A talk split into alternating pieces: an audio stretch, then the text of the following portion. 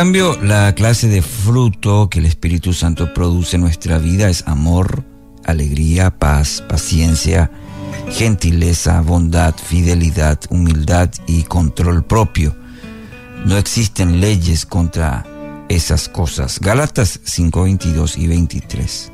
El apóstol Pablo provee a los, a los Gálatas una descripción del fruto del Espíritu, la forma más segura de saber si caminamos guiados por el Señor o si nuestra vida espiritual está siendo impulsada por nuestros propios esfuerzos humanos. Importante por ello meditar en cada característica.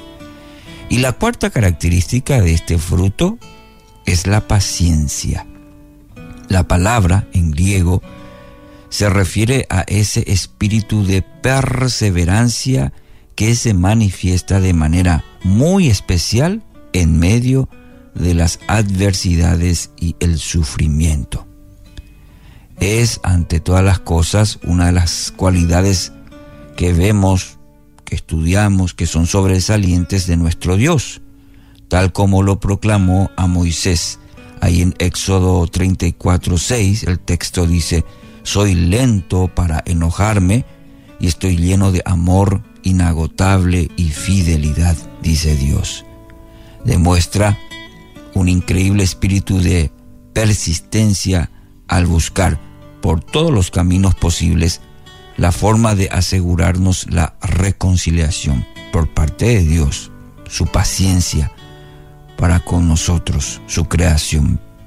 Nuestras muchas infidelidades no logran disuadirlo de su cometido, de su propósito, de, de poder acercarnos a, Él.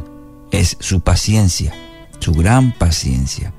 El apóstol Santiago también nos anima a que tomemos como ejemplo de paciencia eh, durante el sufrimiento eh, a los profetas que hablaron en nombre del Señor. Eh, dar de fe del valor de esos ejemplos, entonces que encontramos y que eh, Santiago lo menciona ahí en el capítulo 5, versículo 10. Pero siguiendo con esta instrucción, esta enseñanza del apóstol Pablo, él mismo da testimonio de este espíritu cuando confiesa, Dios tuvo misericordia de mí para que Cristo Jesús me usara como principal ejemplo de su gran paciencia eh, con aún los peores pecadores. Escribe esto en 1 Timoteo 1.16. Y es por ser beneficiarios de la tremenda paciencia del Señor, lo que estábamos mencionando, hacia nosotros, esa paciencia hacia nosotros, que también nosotros podemos extender esa misma paciencia, esa misma cortesía a aquellos que son parte del cuerpo de Cristo a toda persona en realidad, extender esa paciencia. Entendemos que la conversión eh, no produce una transformación instantánea en nuestra vida, sino que inicia un proceso, un proceso que va a durar toda la vida. No importa si tienes 30, 40 años de conocer al Señor, esa transformación va, es un proceso y es hasta el fin. Nuestros hermanos se esforzarán por buscar la forma de vivir guiados por el Espíritu, pero en el camino experimentarán frustrantes reveses, como todos. Nosotros nos vamos a mostrar dispuestos a acompañarlos con amor, con bondad, con la paciencia requerida, porque hemos padecido esas mismas frustraciones en nuestra propia vida. ¿Qué es lo que eh, podemos decir al respecto? Que Dios fue paciente con nosotros, en nuestra vida, en nuestra condición, aún en este proceso que, que estaba mencionando, que es hasta el final, Dios es paciente. De igual manera, esa misma paciencia nosotros debemos extender hacia los demás porque Dios ha sido paciente con nosotros. Mi querido oyente, la paciencia como fruto del Espíritu constituye la más clara evidencia de que hemos comenzado a vivir en el marco de los tiempos de Dios y no en los nuestros. Requiere mucha paciencia, ¿verdad?